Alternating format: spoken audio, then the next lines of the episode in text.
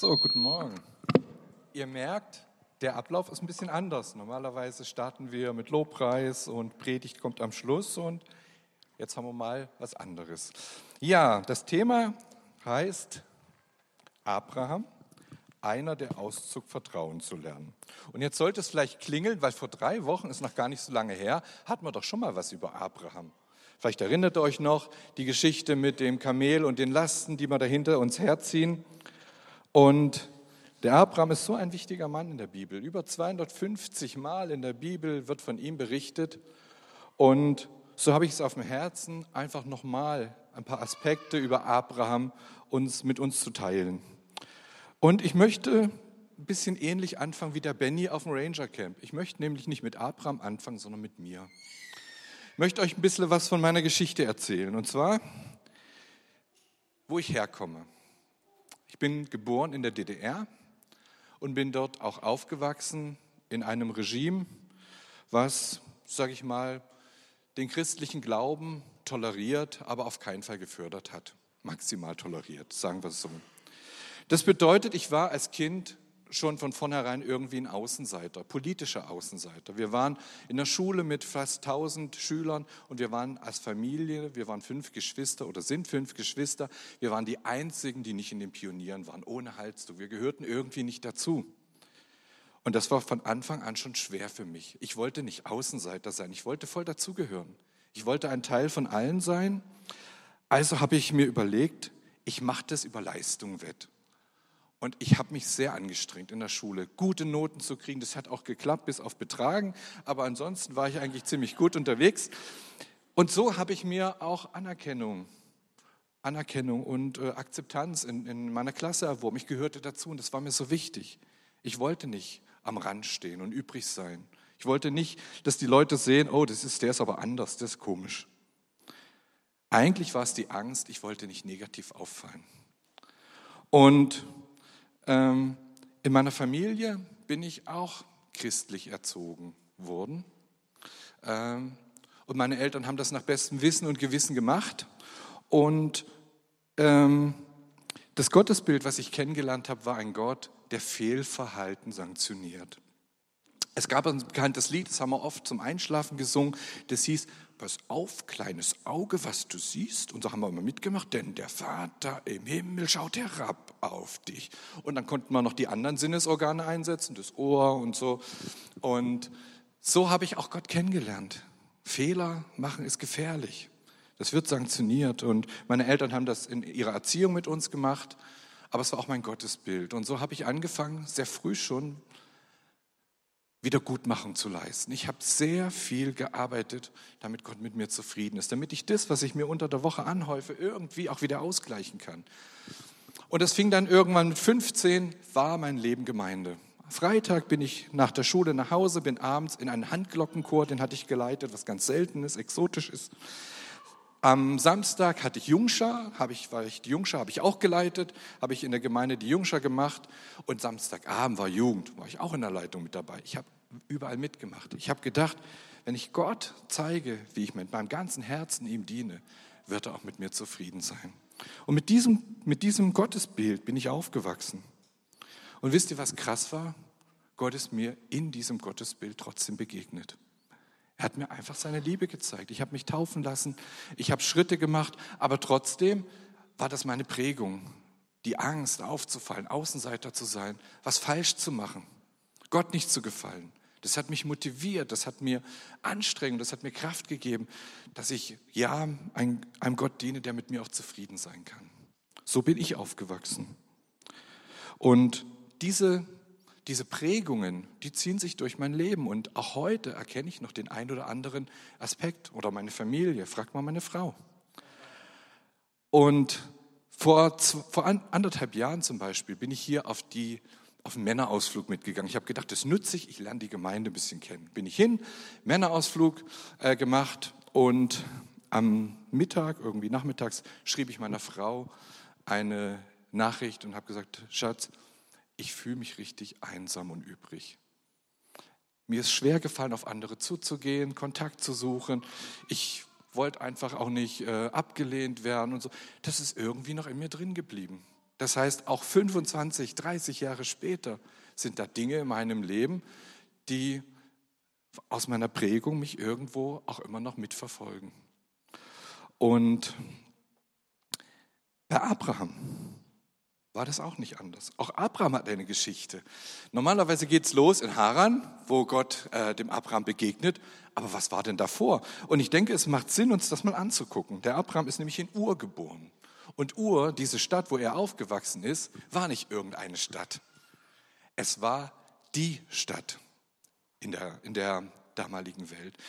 Man kann sich vorstellen, dass Ur vergleichbar ist mit New York. Da kam alles zusammen. Das war ein unglaubliches kulturelles Zentrum. In diesem Gebiet sind tausend Jahre vorher überhaupt erst die Schrift entdeckt worden oder erfunden worden. Die waren fortschrittlich, die war auf dem neuesten Stand, die Stadt. Und sie war auch eine riesige Stadt für damalige Verhältnisse. Also es war ein Wirtschaftszentrum, das heißt, der Handel hat dort floriert ohne Ende, wie ein Knotenpunkt. Da hat, die waren, äh, Ur liegt ja auch an einem Fluss. Und es war auch ein religiöses Zentrum. Und das ist ganz wichtig. Dort wurde ein Gott verehrt, der Mondgott Nana. Und dieser Gott hatte dort seine Hauptresistenz. Es war ein Stadtgott, aber auch andere Städte hatten diesen Gott. Und der Hauptanbetungsort war dort. Da gibt es einen riesen Tempel, der ist immer noch zum Teil erhalten, nennt sich Zigurat. Könnt ihr mal äh, nachgoogeln, dann sieht man das.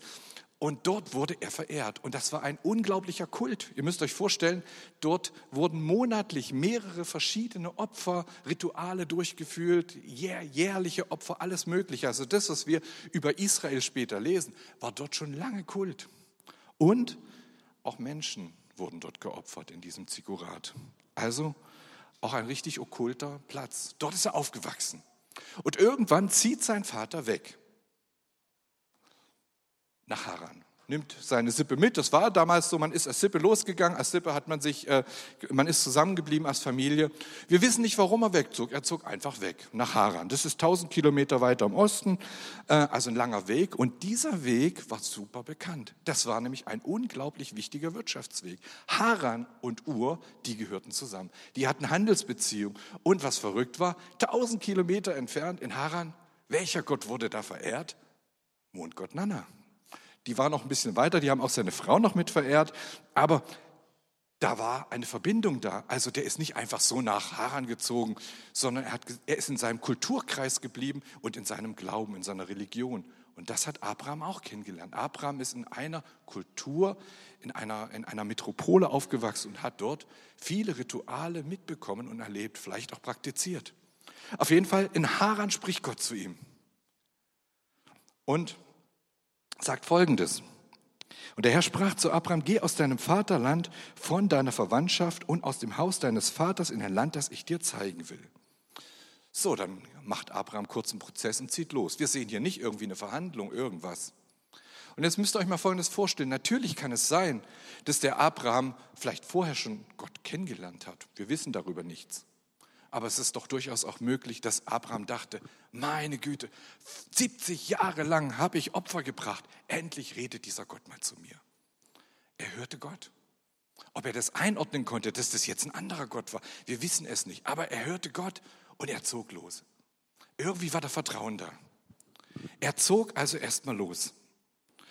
Und was ganz spannend ist, ist, eine, einige Begegnungen später spricht Gott zu Abraham, du Abraham, ich bin der Gott, der dich aus Ur gerufen hat. Na, das ist mal komisch. Denn aus Ur zog ja sein Vater weg, ohne nähere Gründe. Wir wissen da gar nichts von Abraham, der da aus Ur weg, er ist einfach mitgezogen. Und das soll unser erster wichtiger Punkt sein im Leben von Abraham. Gott wirkt in unserem Leben auch dann, wenn wir es noch gar nicht wissen, wenn wir es nicht erahnen. Selbst wenn wir ohne Glauben aufgewachsen sind, wie der Abraham. Gott wirkt in unserem Leben. Er bahnt schon die Wege, die Wege, die wir vielleicht äh, erst im Nachhinein erkennen. Und so war es damals auch. Er hat Abraham aus, aus Ur in, ein, in, ein, in eine kleinere Metropole erstmal weg aus diesem Zentrum geführt und dort ist er ihm begegnet, an diesem Ort.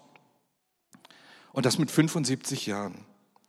Und dieser Punkt ist für mich so wichtig dass wir, dass wir auch im Rückblick erkennen können, Gott hat uns immer schon im Blick gehabt. Wir waren immer für ihn wichtig. Er hat Interesse an unserem Leben. Und so war es auch mit Abraham. ich habe dich je und je geliebt, darum habe ich dir zu, habe ich dich zu mir gezogen, heißt es an einer anderen Stelle. Jetzt schauen wir uns mal die Prägung von Abraham an. Abraham bricht auf. Und so heißt es, so brachen sie auf, um in das Land Kanaan zu gehen. Nachdem sie Kanaan erreicht hatten, zog Abraham aber weiter durch das Land. Abraham kam bis zu der Stelle bei Sichem, wo die Orakeleiche steht. Da erschien der Herr dem Abraham. Das ist ganz spannend. Wisst ihr, wo Abraham hinzog? Er zog an den nächsten okkulten Ort, den er finden konnte, in Sichem. Nun war es so, in Kanaan wurde nicht irgendein Mondgott oder sowas verehrt, sondern die Kanaaniter hatten ganz anderen Glauben. Sie waren animistisch unterwegs. Sie glaubten also an eine Parallelwelt, an Götter, an Kräfte, die in Bäumen, in Pflanzen dort gewirkt haben. Und so hatten sie Bäume, heilige Bäume, die sie verehrt haben. Und da war diese Orakeleiche. Und Abraham dachte, Gott, den finde ich an heiligen Orten ich habe ihn an Haran an einem heiligen Ort erlebt und dann gehe ich doch zu diesem heiligen Ort. Und was macht Gott an diesem okkulten Ort? Er begegnet Abraham. Sichem, Orakeleichen, dort begegnet Gott Abraham. Für Gott ist es überhaupt gar nicht wichtig, weil an welchem Ort. Er hat das Herz vom Abraham gesehen. Er wusste, da ist einer, der sucht mich, der will mir begegnen. Und Gott begegnet dem Herz von Menschen, nicht dem Ort. Wir müssen nicht unbedingt in einem Gottesdienst sein, um Gott zu begegnen. Aber wisst ihr, genau das machen wir doch auch so oft. Wie viele Menschen pilgern nach Lourdes oder irgendwohin an heilige Orte, weil sie denken, dort kann ich Gott begegnen. Oder manche denken, ich gehe mal in die Kirche, ich zünde mal eine Kerze an, da kann ich Gott begegnen. Und wisst ihr was? Gott begegnet diesen Menschen, weil er sieht unser Herz. Es ist ihm so wichtig. Mein Herz ist das entscheidende Kriterium, dass Gott mir begegnet und nicht der Ort. Dieser okkulte Ort hat Gott nicht gestört, Abraham zu begegnen, weil er gesehen hat, das Herz des Abrahams wollte Gott suchen. Er hat diesen Ort gesucht. Er ist in seiner Kultur so geprägt gewesen. Heilige Orte sind Orte der Begegnung. Und Gott hat gesagt, kein Problem. Ich will übrigens mal eine Stelle aus Jesaja noch zitieren. Da heißt es später, wer heilige Bäume verehrt, wird beschämt. Wir sehen in den Propheten ganz viel von dieser animistischen Kultur, die immer noch in diesem Land Kanaan war. Also das war ein ganz wichtiger, ganz wichtiger Hintergrund äh, in dem Land, wo Israel gelebt hat, dass man dort eben diese äh, Bäume, Pflanzen und so weiter verehrt hat. Das ist ein ganz wichtiger Punkt für mich, dass Gott unser Herz interessiert. Und das ist schon der zweite Punkt, auch den, auf den ich äh, auf unserer Reise mit Abraham raus will. Das Herz ist entscheidend. Der Mensch, der sieht das Äußere, aber der Herr sieht das Herz. Und er sah das Herz des Abrahams. Er sah den Wunsch nach Begegnung und er sah auch seine Kultur und seine Prägung und es störte ihn nicht. Gott begegnet Abraham an einem Ort, an dem wir sagen, da kann Gott keinem Menschen unbedingt begegnen. Gott ist so viel gnädiger als unsere kulturelle Prägung, obwohl wir Menschen das ja oft anders praktizieren. Wir sehen schon am Äußeren, auch das, wenn man so kommt, braucht man nicht mit Gott rechnen und wenn man sich so verhält und so weiter. Gott sieht auf das Herz. Er sieht an all dem Äußeren vorbei. Jetzt schauen wir uns den nächsten Punkt an. Abraham hatte nicht nur Prägungen, er hatte auch charakterliche Schwächen. So wie Stärken hat er auch Schwächen. Eine Stärke war seine Entscheidungsfreude. Er hat was gehört und hat er was gemacht. Wir werden viel von Abraham lesen, dass er einfach was gemacht hat. Der geht los und schafft was. Und ähm, so war es auch, ähm, als es plötzlich eine Hungersnot gab. Abraham, ich lese es mal vor, kurz bevor er Ägypten erreichte, sagte er zu seiner Frau Sarai, ich weiß, dass du eine schöne Frau bist. Also er zieht erstmal nach Ägypten und unterwegs fällt ihm ein, ah, da gibt es ein Problem. Und er startet mit einem Kompliment. Ja? Aber dieses Kompliment, was er da der Sarah macht, geht voll in die Hose. Denn hinten raus wird deutlich, das Kompliment endet darin, dass er seine Frau erstmal verschenken will.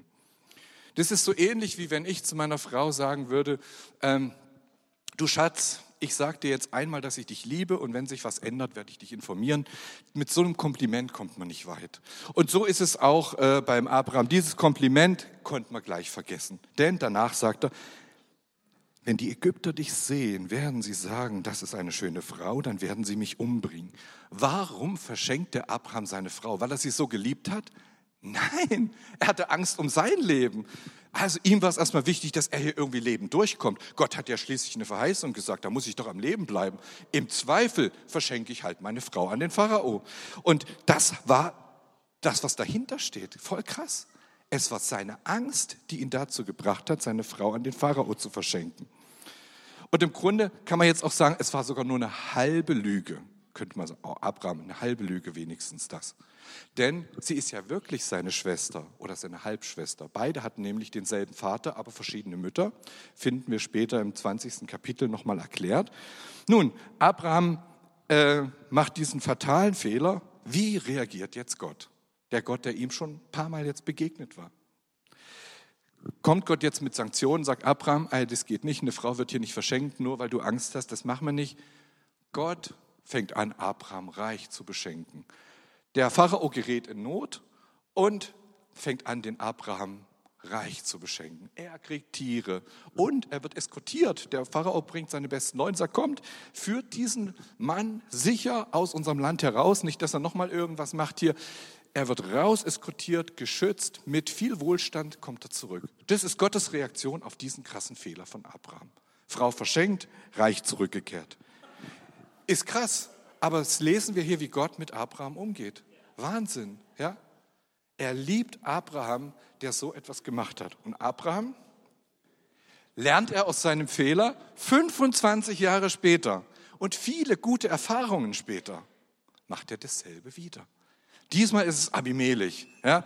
Jetzt würde ich sagen, Abraham war nicht berechnet und sagt, na, ich brauche mal wieder ein bisschen Wohlstand, ich werde mal meine Frau verschenken. Das Bild hat er sicherlich nicht von Gott gehabt. Er kommt wieder in Not. Und wisst ihr, was da steht bei Abraham? Ich handelte aus Angst. Auch im 20. Kapitel, nach diversen Wundern und Verheißungen, handelt Abraham aus Angst. Er ist noch nicht der tolle Abraham an der Stelle, der verwandelte Abraham, der alles kann. Er verschenkt seine Frau zum zweiten Mal. Aber diesmal, diesmal reagiert Gott natürlich anders. Jetzt sagt der Abraham, ich habe dich, einmal war ich gnädig, aber jetzt, jetzt zeige ich dir, das kannst du nicht bringen. Deine Frau hat jetzt schon drei Männer gehabt, also ich habe sie dir gegeben. Gut, nö. Gott beschenkt ihn wieder. Diesmal noch größer, noch reicher. Diesmal kriegt er noch mehr. Ich lese es mal vor, wir sehen es ja da, ähm, was da steht. Ähm, da nahm Abimelech Schafe, Ziegen, Rinder, Knechte, Mägde und schenkte sie Abraham. Er gab ihm auch seine Frau zurück. Dann kommt noch eine Stelle, dass er noch tausend Silbertaler für die Frau gibt, dass sie auf nicht, nicht beschämt ist. Und dann sagt er jetzt noch, mein Land steht dir offen, lass dich nieder, wo es dir am besten gefällt. Das ist das Ergebnis von seiner zweiten Verschenkaktion. Abrahams Fehler, doppelter Fehler, was macht Gott? Ist so gnädig. Unser Bild, unser Erwartungsbild von Gott ist doch, ein bisschen Zurechtweisung wäre jetzt mal nicht schlecht. Und Gott liebt diesen Abraham. Ja? Es ist unglaublich, dass Gott so gnädig mit diesem Mann umgeht, dass er sagt, meine Liebe wird dich verändern und nicht meine Strafe und meine, ähm, ähm, meine Konsequenzen.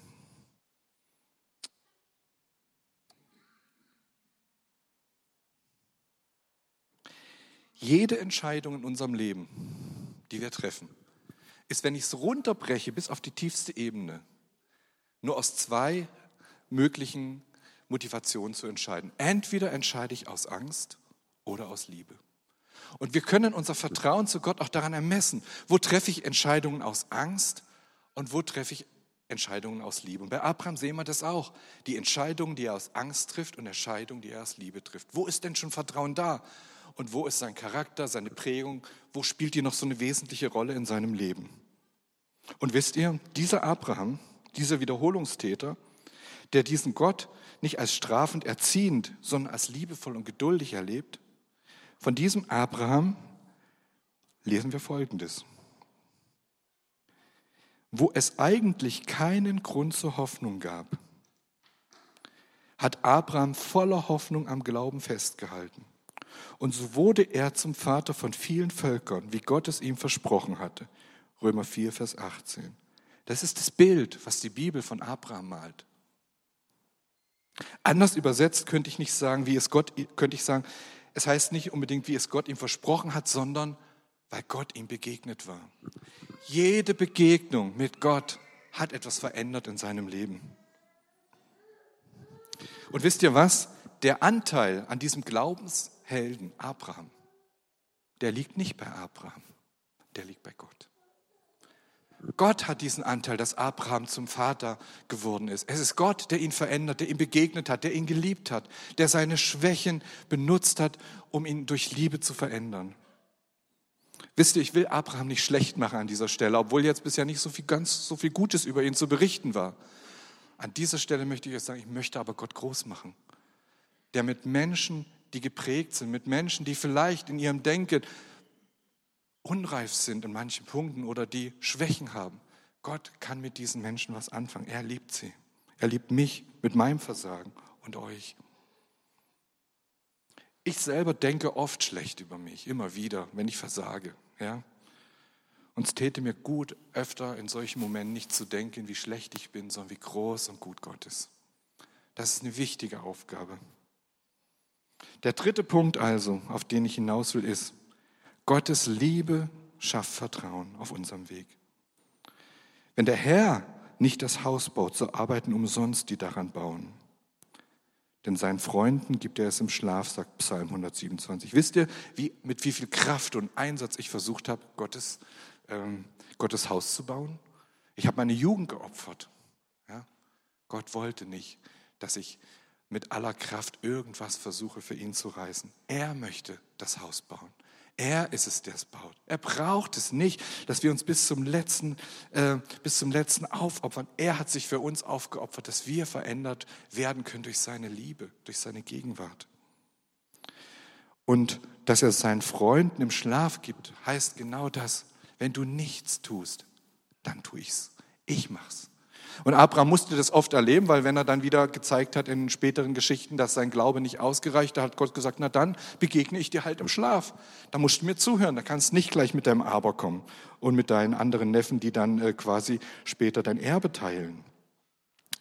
Gott ist so wunderbar.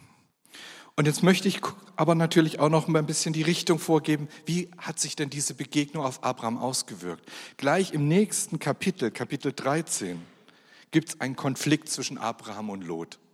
Die beiden merken, ah, das ist ein bisschen voll jetzt hier geworden. Und Abraham macht was ganz Kurioses. Jetzt plötzlich erlaubt er seinem Neffen, ja, normalerweise hätte er sagen können, du, ich bin Abraham, ich kriege hier das ganze Land, hat Gott mir gesagt. Ich suche mir hier was aus und du kannst auch noch was nehmen, was übrig ist. Völlig anders reagiert Abraham. Er sagt, lieber Lot, Such dir aus, wohin du möchtest. Ich nehme, was übrig ist. Such dir das Beste aus. Es steht dir frei. Er überlässt Lot die volle freie Wahl, seinem kleinen Neffen. Und Lot wählt natürlich das sichtlich beste Land. Und was macht Gott? Er begegnet genau danach dem Abraham, sagt, Abraham, das hast du so gut gemacht. Er ermutigt ihn, er bestärkt ihn und sagt, ich möchte dir dieses ganze Land, was du hier siehst, das möchte ich dir geben. Das habe ich für dich vorbereitet. Du hast es gut gemacht, dass du dem Lot die Wahl gelassen hast. Denn ich, ich werde dir dieses Land geben. Du musst es dir jetzt nicht selber holen. Was macht Abraham danach? Abraham zieht weiter im Land Kanaan und wisst ihr, er wird noch viele kultische Städte besuchen und da Opferaltäre bauen. Das ist in ihm drinne. Ich finde Gott an heiligen Orten. Er wird noch sich unter mancher Eiche niederlassen. Aber wir wissen schon, dass es für Gott kein Problem ist, sondern wir sehen die Fortschritte, wie er im Glauben Dinge annimmt und tut.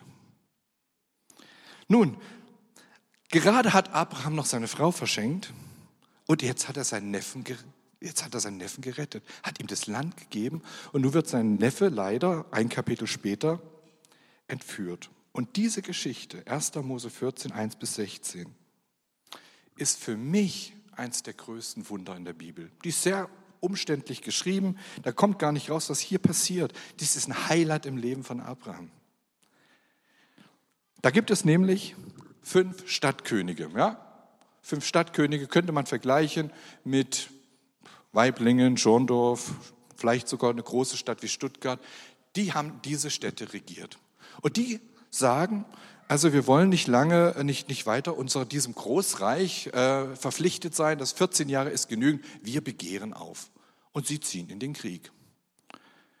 Und dieses damalige Großreich war nicht irgendein Großreich, es war das Weltreich schlechthin. Später sind dort die Assyrer und Babylonier Das ist genau dieses Reich. Und dann kommen fünf große Könige, die Großkönige unter Kedor Laomer und jagen erstmal diese fünf Könige. Und die sind so verzweifelt, die stürzen in ihre eigenen Gruben und äh, das heißt, die sind Fischfutter und werden mitgenommen, samt allem Hab und Gut. Was macht Abraham jetzt? 318 kampferprobte Hirten hat er dabei und zieht los gegen ein Weltreich. Das ist so, wie wenn Abraham sagt, naja, also ich will die EU abschaffen, mit meinen 318 Leuten ziehe ich los, ich werde jetzt mal Europa von der EU befreien oder wie auch immer. Das ist das Verhältnis, das müssen wir uns bewusst machen. 318 Leute gegen 10.000, eine Riesenarmee. Ja, Großkönige, nicht irgendwelche Stadtkönige. Und diese Großkönige jagt er kilometerweit, über 100 Kilometer jagt er diese Großkönige mit 318 Hirten in die Flucht. Was ist denn mit dem Abraham los? Das gibt's doch gar nicht. Eben hat er noch Angst um sein Leben gehabt, verschenkt seine Frau und jetzt rettet er mit 318 Hirten seinen Neffen und bringt alles zurück. Wisst ihr, diese Geschichte ist auch prophetisch, denn dieses Großreich wird später permanent Israel bedrohen. Und an dieser Stelle können wir schon sehen, dass Gott sagt, ich bin mit dir. Ich bin mit meinem Volk. Ich bin der, der die Siege für euch einfährt. Wir werden das ja nachher, später nochmal bei Gideon sehen, aber das ist unglaublich, was hier passiert ist. Es ist ein riesiges Wunder. Und wisst ihr, was Abraham danach macht? In Kapitel 15 lesen wir es. Abraham bricht zusammen. So ähnlich kann man das sagen wie bei Elia, als er dieses Highlight erlebt hat und diese Baalspriester quasi äh, dort äh, für ihn umgebracht worden sind. Gott spricht zum ersten Mal in Kapitel 15, 1. Mose, zu Abraham mit dem Wort, du Abraham, fürchte dich nicht. Hab keine Angst. Abraham hatte bisher nie Angst. Wenn Gott geredet hat, hat das gemacht. Das war, äh, Gott war ein Freund für ihn, er hat er kennengelernt. Und jetzt plötzlich hat er Angst. Und auch hier sehen wir, Abraham ist noch lange nicht der, zu dem Gott ihn machen will. Er erlebt ein Highlight und dann trifft er weitere, viele weitere furchtsame Entscheidungen in seinem Leben. Und wird auch bei diesen furchtsamen Entscheidungen, die Konsequenzen haben bis in unsere heutige Zeit, einen liebenden Vater begegnen. Und wisst ihr, diese Reise vom Abraham kann auch unsere Reise sein. Und das möchte ich in der Zusammenfassung ganz kurz uns nochmal bewusst machen. Unsere Lebensgeschichte, wie auch immer sie gestartet ist, wie auch immer sie gelaufen ist, Gott hatte sie schon im Blick. Er hat uns schon von vornherein im Blick. Er hat schon gewirkt, als wir es nicht mal wussten. Unsere Vergangenheit und unsere kulturelle Prägung, unsere Schwächen, unsere charakterlichen Schwächen sind für Gott auch kein Problem. Kein Hindernis, uns zu begegnen. Er interessiert sich nicht für Gebäude, für Heiligtümer, er interessiert sich für unser Herz. Und Gott ist nicht ein Gott, der uns im Versagen richtet. Er ist nicht ein prüfender Lehrer. Er ist der liebende Vater. Wisst ihr, diese Geschichte steht im Alten Testament.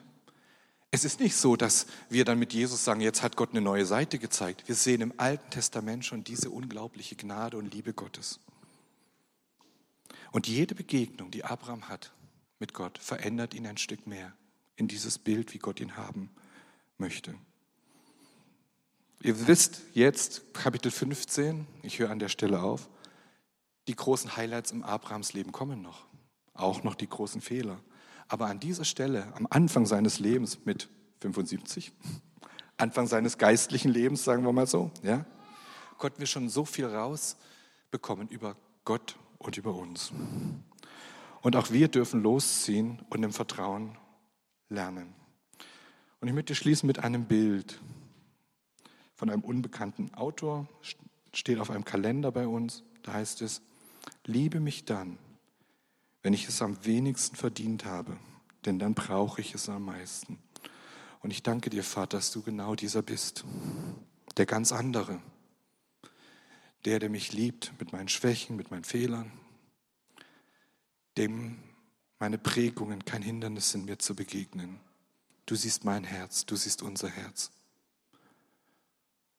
Und jede Art, an dem unser Herz dich sucht, ist der richtige, an dem du uns begegnen kannst. Und so bete ich jetzt für eine Zeit genau dieser Begegnung in unserem tiefsten Inneren, wo all diese Fragen, die Sorgen, die Zweifel uns beschäftigen, dass du uns jetzt dort berührst, begegnest. Danke, Vater. Amen.